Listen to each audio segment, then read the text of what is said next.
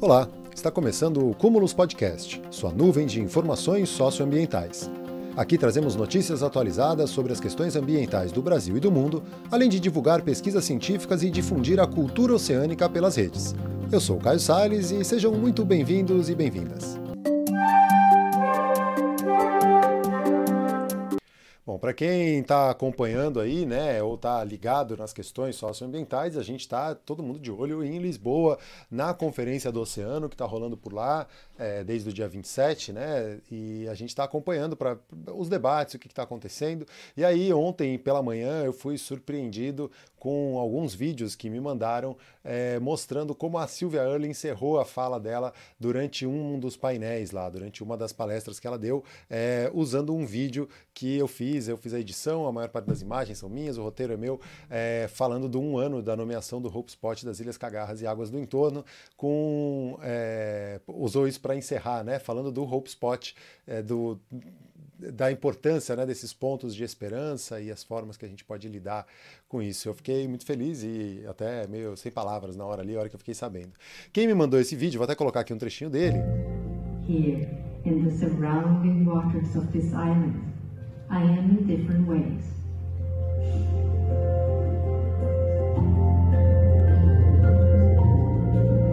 Quem estava lá assistindo e que me mandou trecho desse vídeo, né, além da Paulina Chamorro que está fazendo a cobertura, que me mandou, é a Maíra Borgonha, que é a gerente geral do projeto Meros do Brasil. E o projeto Meros do Brasil, é, que está participando da Conferência do Oceano, eles anunciaram ontem o lançamento né, de uma rede internacional para a conservação dos meros do Atlântico. E aí eu vou lá para o texto que está no site O Eco, dessa, desse anúncio que foi feito pela Maíra lá durante a Conferência do Oceano em Lisboa. A rede de conservação meros do Atlântico é composta por organizações do Brasil, Panamá, México, São Tomé e Príncipe e Estados Unidos.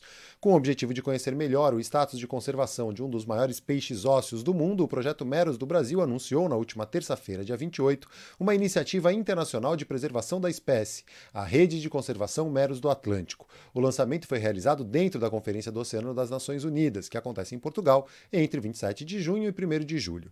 O peixe Meros, o Epinephelus itajara, é classificado como criticamente ameaçado no Brasil e mundialmente como vulnerável. Porém, a espécie ainda precisa ser melhor estudada, é o que disse a Maíra Borgonha, gerente geral do projeto Meros do Brasil. Abre aspas para ela. Há ainda muitas lacunas de conhecimento sobre o mero em vários locais, inclusive áreas que apontam para o seu completo desaparecimento. A Rede do Atlântico, segundo seus organizadores, visa integrar conhecimentos de governos, pescadores e sociedade civil de países com situações distintas quanto às medidas de conservação da espécie e dos hábitats marinhos costeiros. Fazem parte da iniciativa organizações e instituições do Panamá, Colômbia, México, São Tomé e Príncipe, Estados Unidos e Brasil.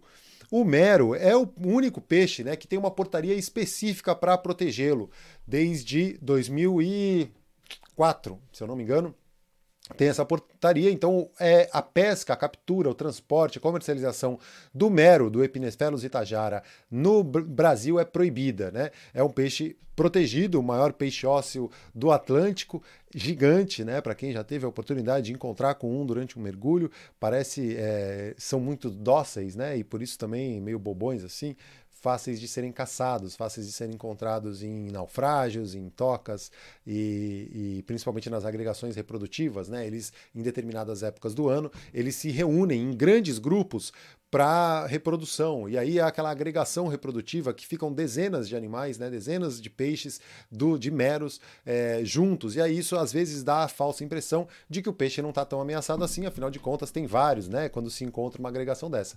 Mas na verdade o que acontece é que é aquelas, aqueles ali são todos os indivíduos daquela região reunidos no mesmo momento de. de é, como que eu vou dizer? De reprodução.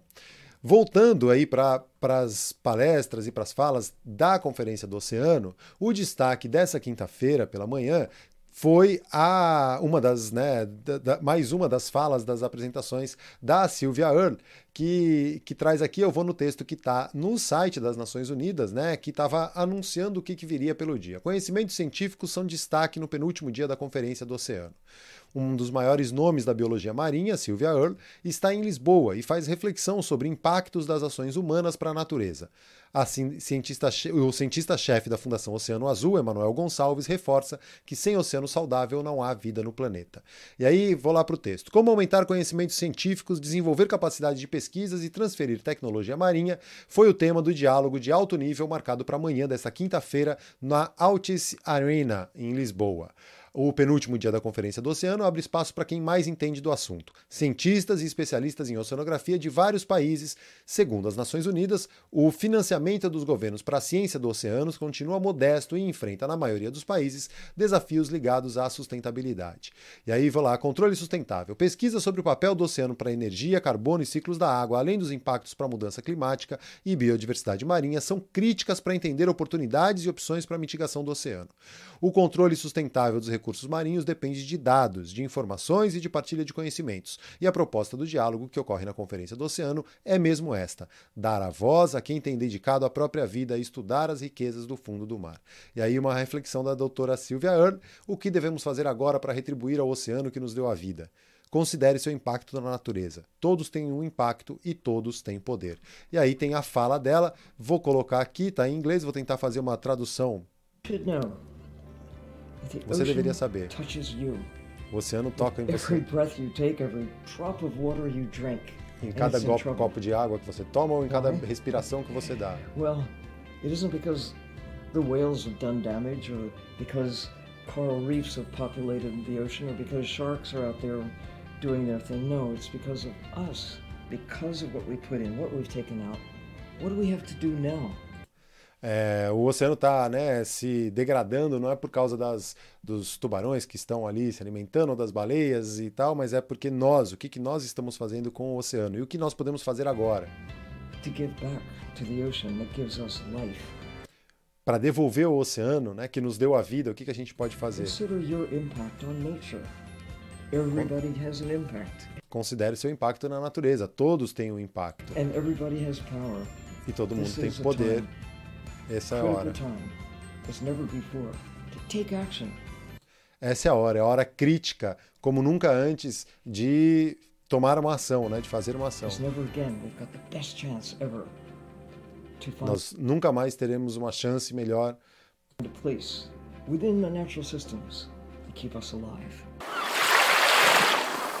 para manter o sistema que nos, que nos mantém vivos, né? E aí a fala dela durante. que foi gravada né, para a apresentação. É, e aí tem todo esse texto lá, né? Uma das mais, mais renomadas especialistas mundiais no assunto é a Sylvia Earle, a americana veio a Lisboa e durante uma entrevista à TV ONU, ela sugeriu uma reflexão sobre os impactos das ações humanas para a natureza, essa entrevista que a gente viu aí agora.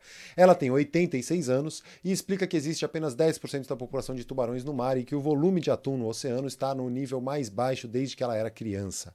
A bióloga defende que deixemos no oceano toda a vida a que ele pertence e afirma que o momento é crítico, sendo a conferência a melhor chance para encontrar um lugar dentro dos sistemas naturais que nos mantenha vivos. Segundo a Unesco, mulheres na ciência, como Sylvia Earle, representam 38% dos pesquisadores focados no estudo dos oceanos. Os recursos disponíveis também são inadequados. Os investimentos em ciências do oceano representam, em média, menos de 2% dos orçamentos nacionais para pesquisa.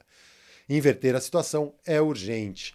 E aí, é, bom, tá, a Conferência do Oceano é, é muito por isso, né? Para tentar é, construir essas redes, como essa rede internacional de proteção ao mero, de entender o que está acontecendo no planeta, de ouvir promessas e compromissos aí de governos e, e tentar é, minimizar ou pensar em planos e estratégias para minimizar todo esse impacto do que está acontecendo, do que a gente está causando no oceano. É, e aí, dentro dessa linha, né, o governo brasileiro, o cara de pau, o atual ministro do Meio Ambiente, o Joaquim Leite, foi lá e fez um discurso dizendo que o Brasil está tendo um grande sucesso no, no seu plano nacional de combate ao lixo no mar, que já realizaram cento e tantas ações e retirando não sei quantas toneladas de lixo das praias e, e por aí vai. E aí eu vou no fakebook.eco, que é um site mantido pelo Observatório do Clima e que faz uma análise e desmente essas falas todas, que essas fake news que são soltas por aí, né, no, por esse público, esse governo aí que tenta é, destruir o meio ambiente, passando um verniz para ficar bonitinho, né, maquiando todas as ações. E aí a gente olhou, é, o Facebook olhou com mais cuidado para esses dados que foram apresentados pelo ministro do Meio Ambiente na Conferência do Oceano e que tem sido falado bastante por aí. E aí eu vou lá para o texto do Facebook. Programa Federal de Combate ao Lixo no Mar recolhe só 0,03% dos resíduos. De 30 ações inicialmente previstas em plano elaborado desde o fim do governo Temer e lançado em 2019, regime Bolsonaro abandonou 25. O que, que, é o Plano Nacional de Combate ao Lixo no Mar? Ele foi lançado em março de 2019, uma grande festa, querendo marcar os 100 dias de governo, lançaram esse plano que já vinha sendo construído a várias mãos desde antes, desde 2018, dois, é, desde antes de 2018, né, 2017 já tinha um grupo de trabalho, é, e o que aconteceu foi que esse governo simplesmente ignorou o grupo de trabalho, lançou um documento sem ter a concordância desse grupo que estava trabalhando há mais de dois anos com, nesse material, né, nesse Plano Nacional de Combate ao Lixo no Mar, e, e lançou como ações, a, a base das ações eram mutirões de limpeza de praia, que a gente sabe que na verdade é uma enxugação de gelo danada. Né? A, a, esses mutirões eles funcionam muito para sensibilização das pessoas, para a gente tentar trazer mais gente para a causa, para a gente discutir o tema, mas como política pública, como um plano nacional, isso aí tá lá na última ponta da cadeia, né? É, na verdade, a gente precisa olhar, e aí o própria Política Nacional de Resíduos Sólidos, que é um, um documento bem mais antigo, né, é, de 2009, se eu não me engano, ela já prevê e ela já traz como é, diretriz, né, a primeira forma de se combater o lixo no mar é a não geração de resíduos, né? O primeiro, é, o foco tem que ser aí. E aí um plano nacional deveria contemplar uma política pública, e na verdade só contemplou um monte de mutirão de limpeza, de limpeza. Para ter uma ideia, desses 30 que estavam programados inicialmente, 10 deles eram aqui no Rio de Janeiro, porque eu tinha cadastrado os eventos da Praia Vermelha. Então, é, e na cabeça de alguém, de quem que um terço dos, das ações de limpeza, de, com, num plano nacional de combate ao lixo no mar, se concentrariam numa praia do Rio de Janeiro, num único lugar, por um, um uma, uma única instituição realizando. Não faz nenhum sentido, né? É, e aí é, a gente vai olhar que, na verdade, o que eles estão fazendo aqui é um, querendo jogar para a torcida, só que isso aí não cai, não cai fácil, né? E aí eu vou lá para o Facebook porque eles pegam, pegam os dados para esmiuçarem isso aí, né?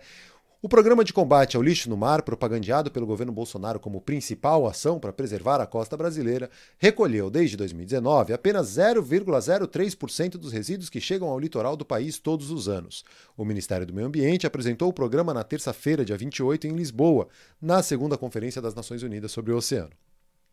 Em painel divulgado durante o evento, a pasta, né, o Ministério do Meio Ambiente, afirmou ter realizado 460 mutirões de limpeza de praia, mas o dado foi inflado com ações realizadas por ONGs, outros órgãos públicos e instituições privadas. O programa federal mesmo realizou apenas 41 mutirões de limpeza em três anos. E aí eu vou lembrar, né, quando eles lançaram o Programa Nacional de, de o Plano Nacional de Combate ao Lixo no Mar, Veio em seguida um edital é, disponibilizando uma verba, coloca várias aspas aí, para essas ações, né? As ações do plano. Quais seriam essas ações? Os mutirões de limpeza.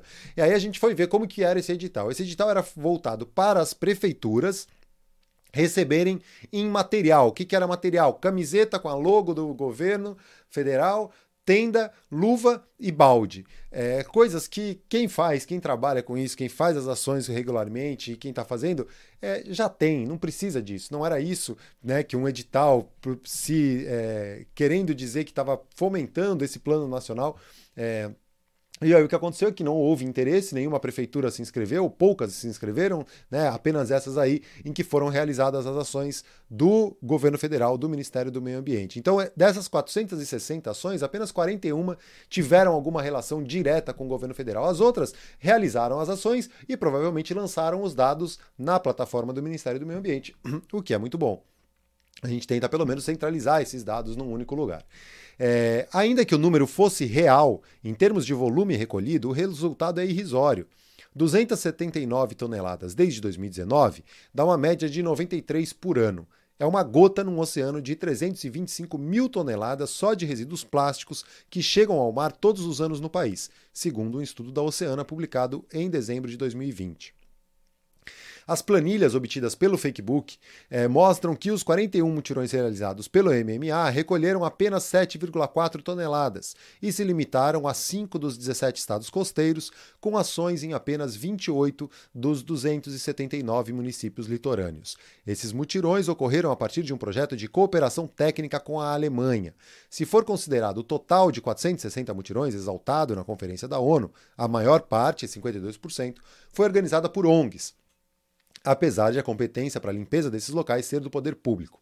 Durante a apresentação em Lisboa, o secretário de Qualidade Ambiental do Ministério do Meio Ambiente, André França, confirmou em um dos slides que a pasta realizou apenas 41 mutirões. Então, além de estarem inflando o número de mutirões que foram realizados pelo Ministério do Meio Ambiente, estão é, inflando também esses números da quantidade de resíduos retirados.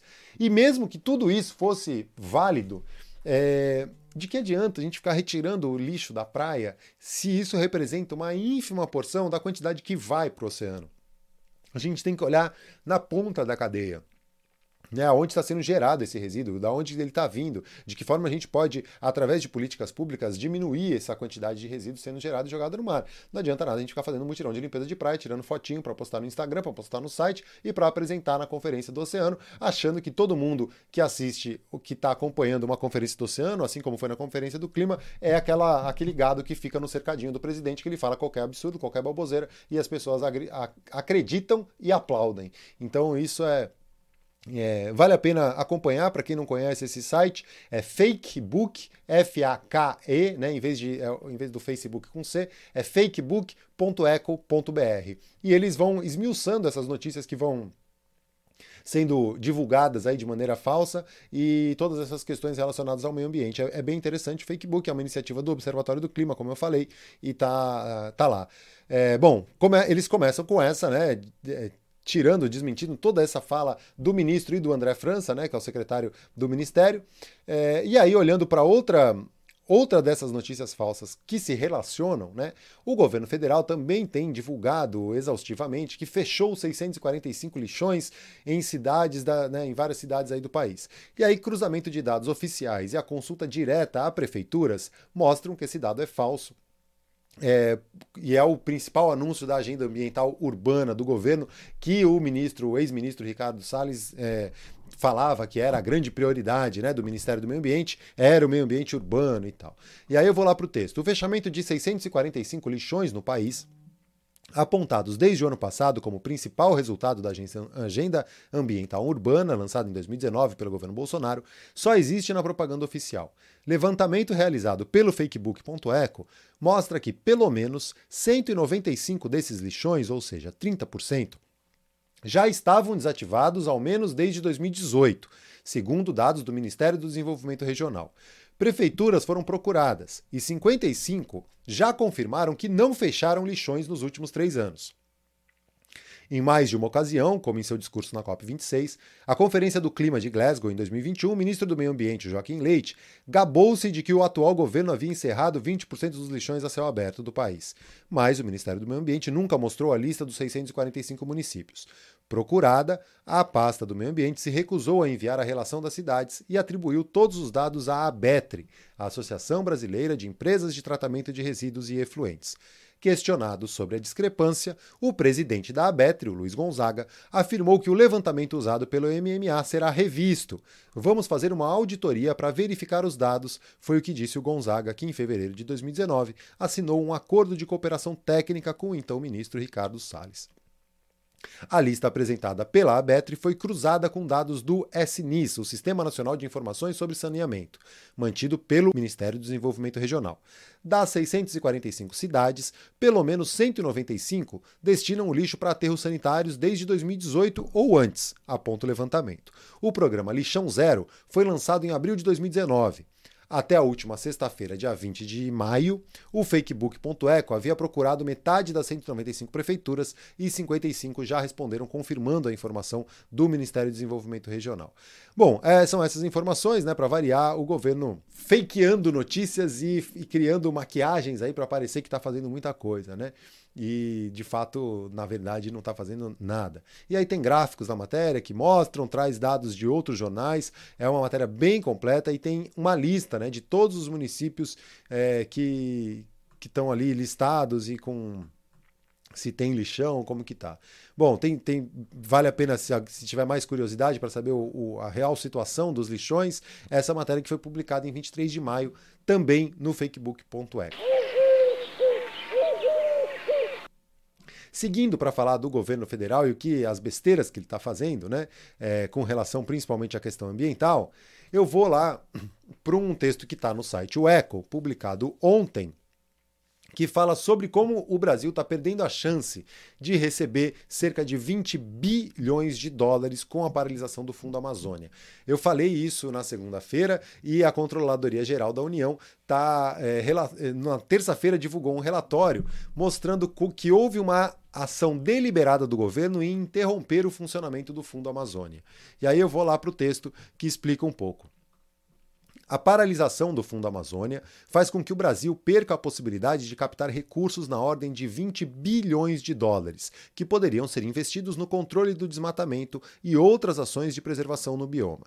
Esta é uma das conclusões de um relatório feito pela Controladoria Geral da União, a CGU, sobre o papel do Ministério do Meio Ambiente na gestão do fundo entre os anos de 2019 e 2021.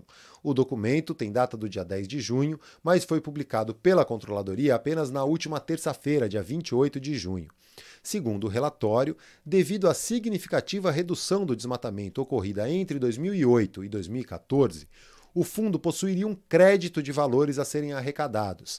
Ainda que a CGU deixe claro que as doações são voluntárias, o que significa que ter um crédito não vincula os doadores a realizarem desembolsos financeiros, a controladoria explicita o potencial de arrecadação que está sendo perdido. Como que funciona esse mecanismo né, do, do Fundo Amazônia e de alguns outros fundos? É, eles financiam ou eles dão dinheiro para países em desenvolvimento que conseguem reduzir as suas emissões de gases de efeito estufa, principalmente provenientes do desmatamento. E aí eles fizeram essa estimativa, né? Eu vou abrir aspas aqui para o relatório. De acordo com o BNDES, os limites de captação de recursos do Fundo Amazônia, atestados pelo extinto CTFA, o Comitê Técnico do Fundo Amazônia, chegam ao valor de 21 bilhões 868 milhões 134 mil 183 dólares. Desse total, o BNDES Fundo Amazônia captou doações no valor de 3 bilhões 396 milhões de dólares e um pouco mais, no período de 2009 a 2018. Haveria, portanto, potencial de captação de recursos da ordem de 20 bilhões de dólares. A cifra virtualmente disponível representa cerca de 105 bilhões de reais na cotação atual, valor maior do que o PIB, o produto interno bruto dos estados de Roraima, Acre, Amapá e Tocantins somados. Segundo especialistas ouvidos pela reportagem do site O Eco, tal valor representa o potencial de captação do READ+, que é o a redução de emissões de, efeitos, é, de emissões de gases de efeito estufa provenientes do desmatamento e degradação florestal no Brasil como um todo. Né? Esse é um mecanismo que, que, que recompensa financeiramente os países em desenvolvimento por seus resultados dentro desse, desse parâmetro aí, né, que é o REED, R-E-E-D+.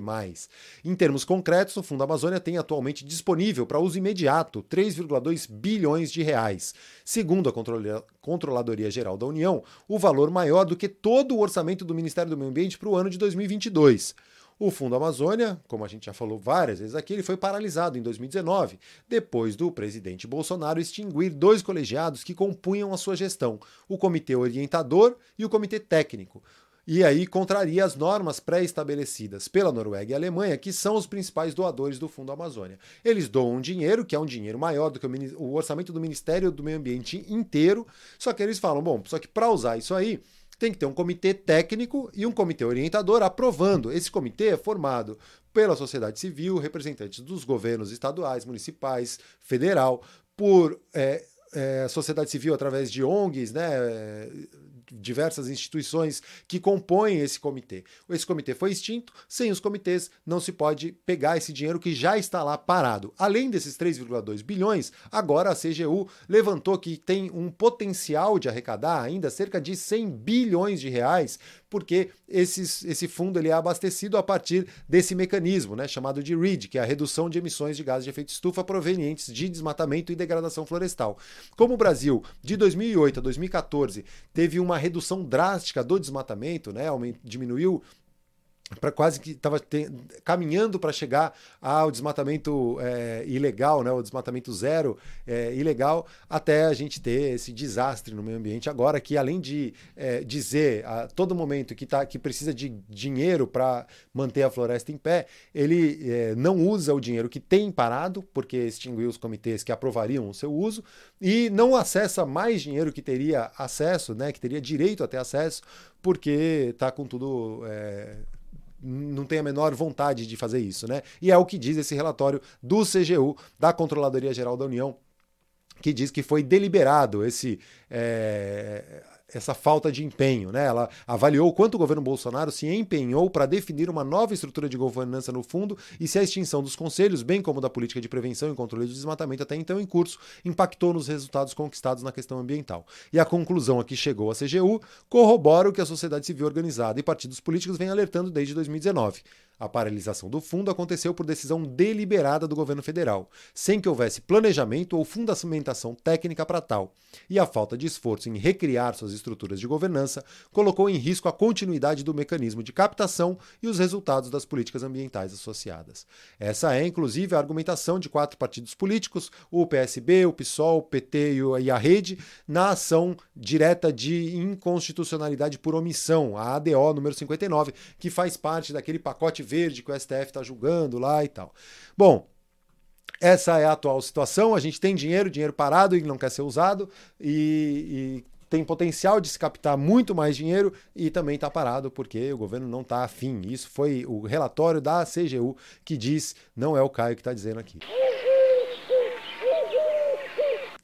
Enquanto tudo isso acontece, enquanto temos o Fundo Amazônia parado, enquanto o governo federal segue passando a boiada, o Congresso, né, Senado e Câmara, seguem também atropelando a legislação ambiental.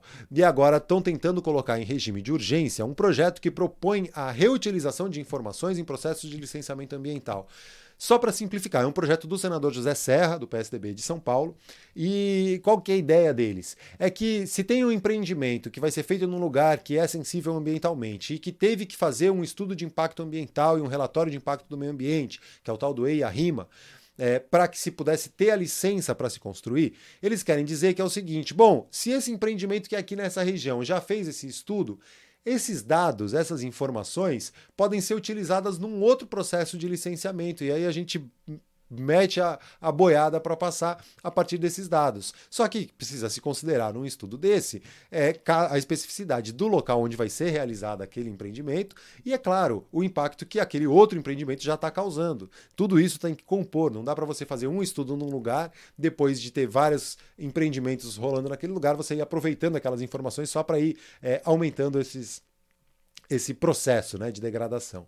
E aí, é, o que aconteceu é que esse projeto ele já foi é, aprovado em tramitação conclusiva nas comissões do Senado, então isso é, libera ele de passar no plenário. Né, da, e aí, só que agora ele está na Câmara e tramita desde maio de 2019 e já foi aprovado nas comissões de Constituição e Justiça e Cidadania e Meio Ambiente e Desenvolvimento Sustentável. O que eles estão tentando fazer agora é colocar em regime de urgência para que ele seja votado logo e aí é, mais uma boiada passando, acabando com a política nacional do meio ambiente que prevê essa exigência do EIA-RIMA, do estudo de impacto ambiental e de um relatório para ver o que está acontecendo de fato naquele, naquela situação, naquele lugar é, como a gente sabe, né, as coisas vão, as cartas, as casas vão caindo, né? O Eduardo Bin, atual presidente do IBAMA, que já foi afastado, foi junto naquela leva lá em que caiu o ex-ministro do Meio Ambiente, o Ricardo Salles, naquela exportação de madeira ilegal que foi apreendida nos Estados Unidos, e aí veio a denúncia para cá, a Polícia Federal foi investigar e descobriu que tinha fraude por todo lado e a fraude capitaneada por esse cidadão aí, que é o Eduardo Bin, atual presidente do IBAMA que supostamente está envolvido em todos esses crimes aí de contrabando de madeira ilegal, também com a benção do ex-ministro Ricardo Salles, que eles agora estão respondendo o processo por isso. E aí o Ministério Público é, Federal agora investiga o despacho do presidente do IBAMA, que foi denunciado por servidores, que isentou de infratores de quitarem multas aplicadas de 2008 a 2019. É isso mesmo. É além de tudo, além de ser um supostamente contrabandista de madeira ilegal, ele também anistiou quem tinha que pagar multas e que já estava condenado. E aí eu vou lá para o texto que está no Conexão Planeta, em 23 de maio, a ASEMA, Associação Nacional dos Servidores Ambientais, do IBAMA, ICMBio, Serviço Florestal e Ministério do Meio Ambiente, denunciou ato ilegal de Eduardo Bin, presidente do IBAMA, à Procuradoria-Geral da República no Distrito Federal. Trata-se do despacho número 11996516 de 2022, assinado por BIM e publicado em março deste ano no Diário Oficial da União, que isenta do pagamento de multas empresas como o Banco Santander e a Ferroviária Rumo Malha Norte, e pessoas físicas que cometeram infrações ambientais entre 2008 e 2019. É isso mesmo. Quem cometeu infração ambiental nesse período estava anistiado a partir dessa portaria, desse despacho do presidente do IBAMA. A medida, que afeta 6.297 processos administrativos, pode acarretar prejuízos da ordem de 3,6 bilhões de reais aos cofres públicos.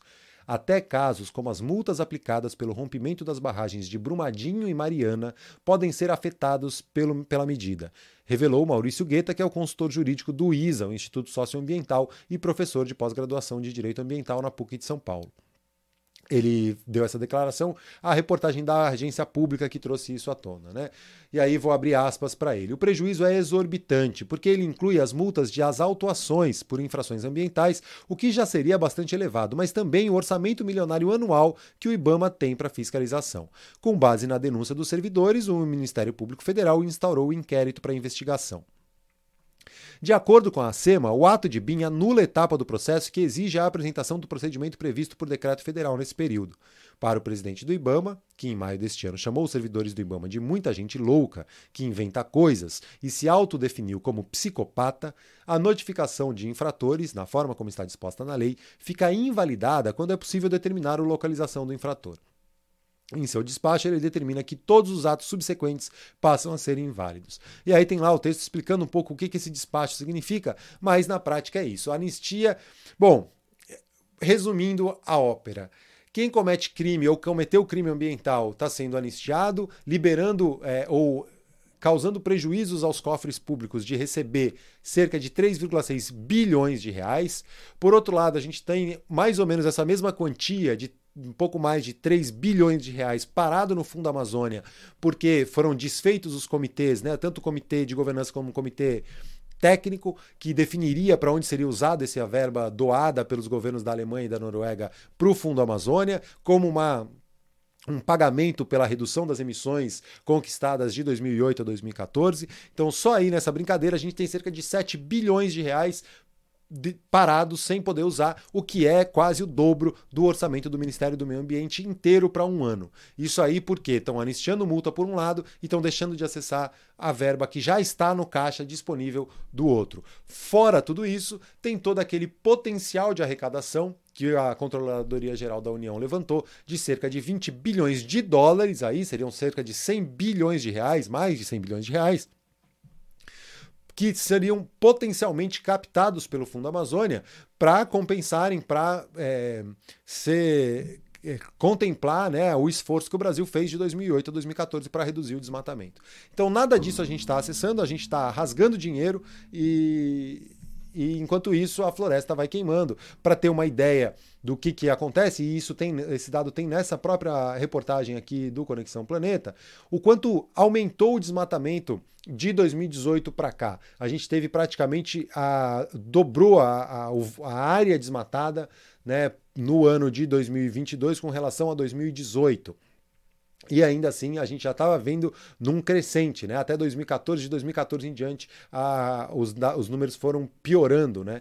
É, e infelizmente é essa situação. E a gente tem um presidente do Ibama que está muito mais defendendo o garimpeiro e defendendo quem comete os crimes ambientais do que atrás de, de resolver os problemas. Por falar em problemas, multas, crimes ambientais e destruição, né? Vamos voltar para aquele assunto que a gente falou aqui sobre as girafas compradas pelo Bioparque do Rio e que estão lá em Mangaratiba, no Porto Belo Eco Resort, Mangaratiba, não sei o nome do, do lugar. Mas o que aconteceu foi o seguinte: o servidor do IBAMA que fez o relatório e que entregou né, o caso das, das 18 girafas importadas pelo Bioparque que estavam nessa quarentena lá em Mangaratiba. Elas, seis delas fugiram numa hora lá de um banho de sol e três morreram nessa fuga. E aí que veio à tona toda essa história. O, o, servidor do Ibama que foi lá, fez a, a notificação, tinha sido afastado do caso. E eu vou lá e agora ele foi reintegrado, né? Eu vou voltar aqui, vou, vou para o texto aqui da Conexão Planeta para explicar melhor essa história. Em meados de maio, o servidor do IBAMA, o Roberto Cabral Borges, foi transferido contra sua vontade da Coordenação de Operações de Fiscalização, o COFIS, para a Coordenação de Controle e Logística de Fiscalização, o CONOF, um cargo meramente burocrático. A mudança de função ocorreu após o profissional ter assinado alguns dos relatórios que denunciavam irregularidades na importação de 18 girafas da África do Sul pelo Bioparque do Rio de Janeiro. E aí tem toda a história das três que morreram e tudo mais. Na época, a ASEMA, que é a Associação Nacional dos Servidores Ambientais, divulgou uma nota de repúdio contra a transferência de cargo à revelia do servidor. Mas aí, on, dia 28 de junho, nessa é, anteontem, né, terça-feira, a Justiça Federal emitiu um parecer em que suspende o ato de mudança de posição de Borges. Cópia do documento foi obtida pelo jornalista André Trigueiro, que compartilhou em suas redes sociais. Segundo o mandato de segurança impetrado pelo advogado José da Silva Moura Neto, o servidor estava sendo perseguido no Ibama. Já faz sete meses que as 15 girafas sobreviventes vivem em baias de metal, chamadas tecnicamente de recintos, no Resort Safari Porto Belo, em Mangaratiba, no sul do Rio de Janeiro. São três girafas dividindo um espaço de 31 metros quadrados, quando, pela normativa do Ibama, seriam necessários 600 metros quadrados para dois animais, além de enriquecimento ambiental, como vegetação-abrigo. A assessoria de imprensa do Bioparque reitera constantemente que os animais estão muito bem e passando por um processo de aclimatação que não tem prazo definido para acabar. Na verdade, a aclimatação significa domesticação para que essas girafas de vida selvagem possam, a partir de agora, viver em zoológicos. E aí tem lá a cópia do documento, o relatório do IBAMA, né, que aponta as inúmeras irregularidades e todo esse caso que a gente está acompanhando aqui desde o início, quando as girafas morreram e tudo que rolou lá, a movimentação e, e, até um certo afastamento de algumas instituições do Grupo Cataratas como um todo, que cuida do Bioparque e do, do Aquarrio, por exemplo. E que é, é, muito triste, né? A gente vê, porque em alguns casos a gente sabe, por exemplo, que o Aquarrio realiza algumas pesquisas de excelência com corais, mas faz parte hoje de um grupo que está envolvido num caso como esse, que é muito triste, né? A gente, infelizmente, não dá para para confiar e acreditar muito. Para encerrar, eu vou para uma notícia, no mínimo, curiosa e, e, e, animadora até. Foi publicada hoje no Conexão Planeta. Pescadores fazem registro incrível de não apenas uma, mas três onças pintadas nadando em rio no Paraná. Segundo a bióloga especialista em onças pintadas Yara Barros, coordenadora do projeto Onças do Iguaçu, a cena é bastante rara para o Paraná.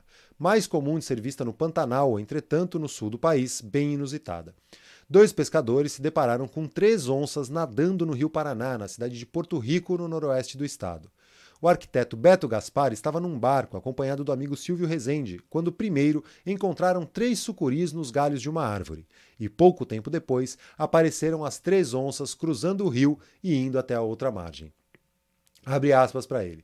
Hoje ganhei um presente do Papai do Céu. Tive o privilégio de filmar três sucuris e três onças pintadas no mesmo dia, aqui no Rio Paraná, na cidade de Porto Rico, lugar onde eu moro e amo. Coisa para se ver uma vez na vida, cena extremamente rara. Obrigado, meu Deus, pelo presente, escreveu ele em sua página no Facebook. Olhamos para o lado e estavam as três cruzando o rio e vindo em direção ao barco. A gente teve até que tirar o barco dali, sair um pouco de lado para elas passarem.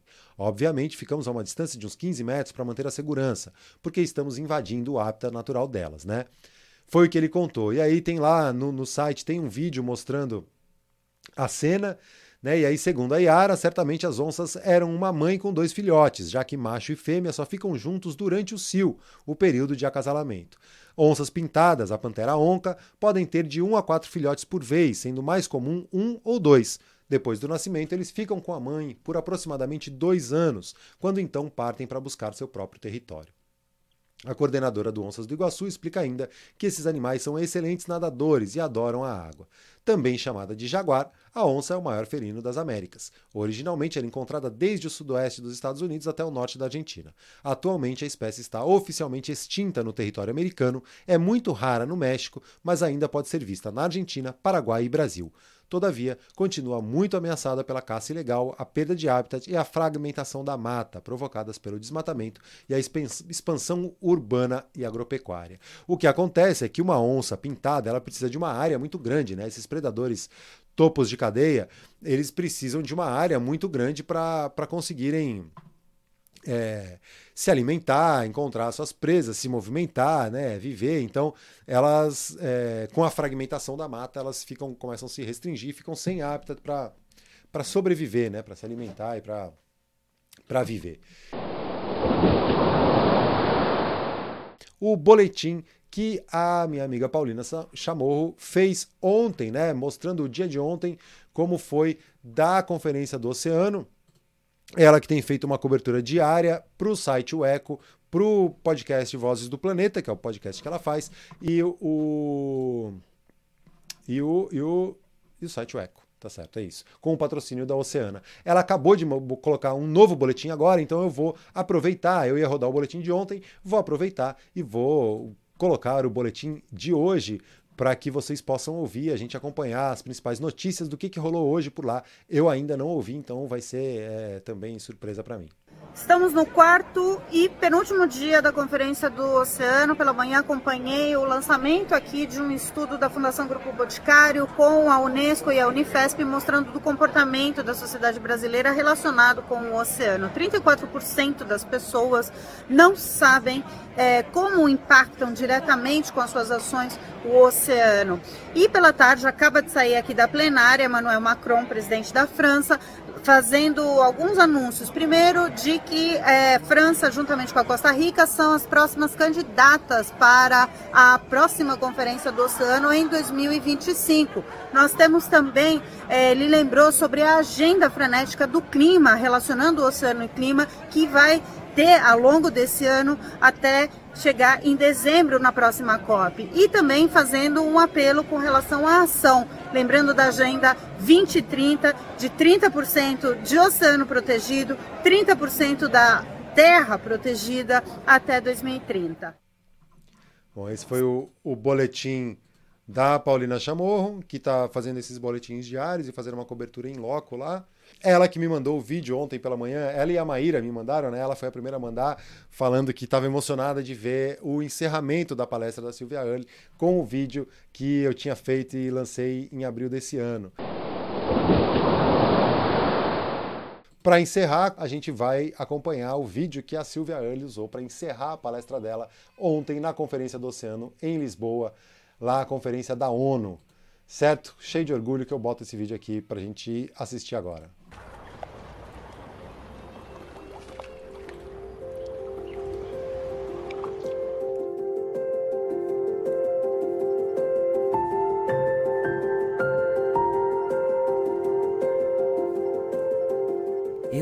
Esperança.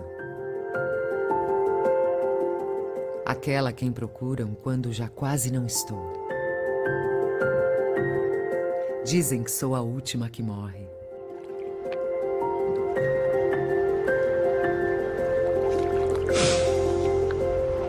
Alguns me enxergam num nascer do sol. Outros em uma cachoeira em meio à floresta.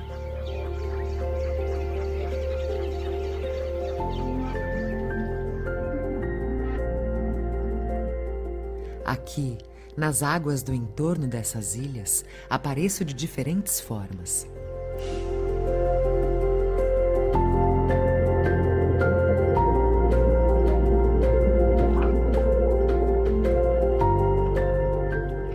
Estou em cada tartaruga que escolhe esse cantinho do planeta para se alimentar e descansar.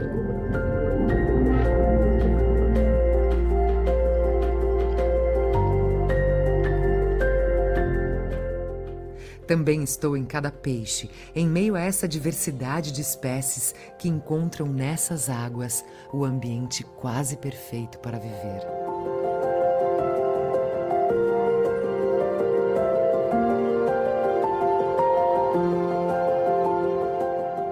Às vezes, eu também saio da água e me apresento na forma de uma floresta nativa, sendo restaurada, vencendo uma batalha contra capins invasores. Floresta que fornece alimento para mamíferos voadores e outros animais que vivem em perfeito equilíbrio neste ambiente. Um abrigo precioso para tobás e fragatas construírem seus ninhos e formarem um dos maiores ninhais do Atlântico Sul.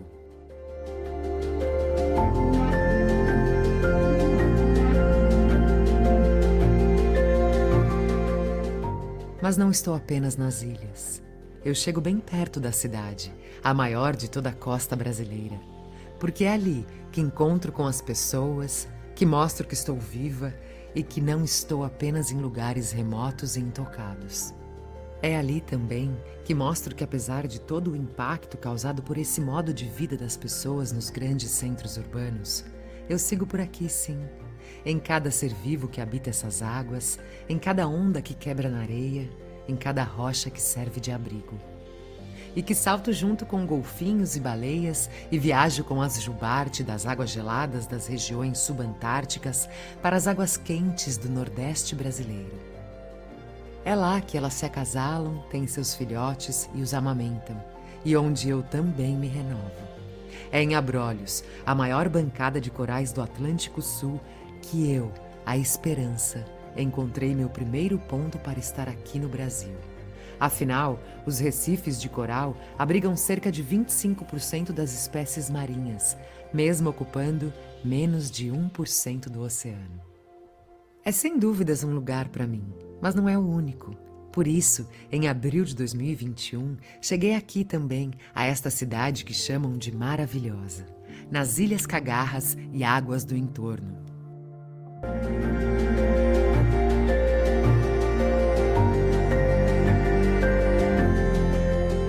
Claro que existem muitos outros lugares para mim na costa brasileira. Mas você conhece o Rio de Janeiro?